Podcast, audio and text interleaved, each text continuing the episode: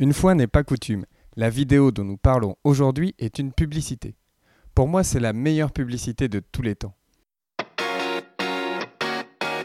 Bonjour, je m'appelle Emmanuel et je suis le créateur d'Effet Eureka.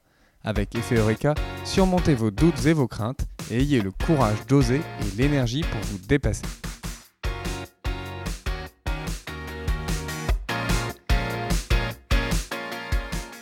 Peut-être que c'est de ma faute. Peut-être que je vous ai laissé penser que c'était facile, alors que ça ne l'était pas. Peut-être que je vous ai laissé croire que mes temps forts commençaient sur la ligne de lancer franc, et non pas à la salle de gym. Peut-être que je vous ai laissé croire que tous les shoots que je prenais faisaient gagner le match, que mon jeu était bâti sur des étincelles et non pas sur du feu. Peut-être que c'est de ma faute si vous n'avez pas vu que mes échecs me donnaient de la force, que la douleur était ma motivation. Peut-être que je vous ai laissé croire que le basket était un don du ciel, et non pas quelque chose pour lequel j'ai travaillé chaque jour de ma vie. Peut-être que j'ai révolutionné le jeu, ou peut-être que vous vous trouvez juste une excuse. Alors, qui raconte cette histoire? Il s'agit de Michael Jordan. Et maintenant, si je vous demande le nom de la marque qu'il promeut, vous pensez sans doute immédiatement à Nike, et vous avez raison. Pourtant, l'histoire entre Nike et Michael Jordan était loin d'être écrite à l'avance. En 1984, Michael Jordan est sur le point de disputer sa première saison en NBA. À l'époque, deux équipementiers se répartissent les parts de marché de la NBA, Converse et Adidas. Michael Jordan a une forte préférence pour Adidas, alors tout devrait rouler, non? Mais l'offre d'Adidas tarde à arriver, et pendant ce temps-là, Nike fait une proposition à Michael Jordan. Michael Jordan revient alors vers Adidas en leur disant que s'ils lui font une offre proche de celle de Nike, alors il signera avec eux.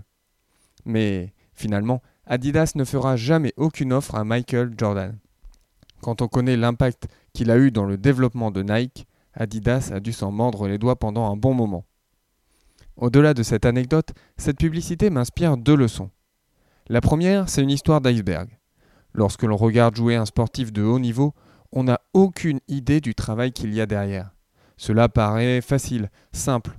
Évidemment, on ne voit que la partie visible de l'iceberg, sans prendre conscience des efforts, des sacrifices que cela a demandé pour arriver à ce niveau-là. Et je suis certain que ce constat ne s'applique pas qu'aux sportifs de haut niveau. La deuxième leçon, c'est que l'adversité et la difficulté nourrissent l'envie et la motivation.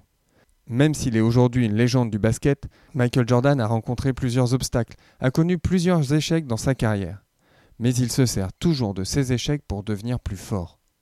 Je me demande si le fait que Michael Jordan soit si engagé auprès de Nike, au point de payer une amende à tous les matchs du NBA parce que ses chaussures étaient trop flashy, ne vient pas tout simplement de l'envie de montrer à Adidas qu'ils ont eu tort de ne pas lui faire confiance au départ. Nous avons parlé de la motivation à partir de la vidéo de Dan Pink, en distinguant la motivation intrinsèque et extrinsèque. C'était dans l'épisode numéro 3. Le fait de vouloir montrer aux autres ce dont nous sommes capables, de leur prouver qu'ils se sont trompés en ne nous faisant pas confiance, peut être un facteur de motivation extrinsèque extrêmement fort. Je vous donne rendez-vous demain pour un nouvel épisode. D'ici là, prenez soin de vous et de ceux qui vous entourent.